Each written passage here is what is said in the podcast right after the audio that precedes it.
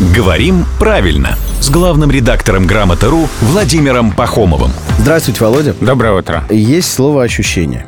Есть э, даже слово от этого же образованное «ощущать». И есть ощутить.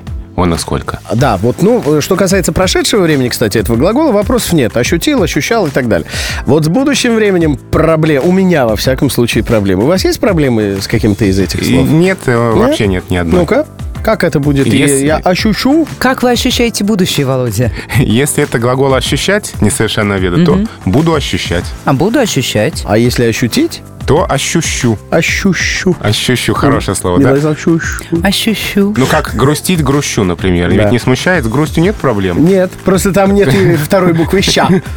А- Ощущу. А вот здесь есть, да. Ну, много букв ща не бывает, и звуков тоже. Кашу маслом не испортишь. Да, ощущу, второй ща тоже. То есть ощущу. Ощущу. Смешное слово. Э, Спасибо Володе Пахомову, улыбнул. Приходит сюда, между прочим, каждое буднее утро в 7.50, 8.50 и в 9.50.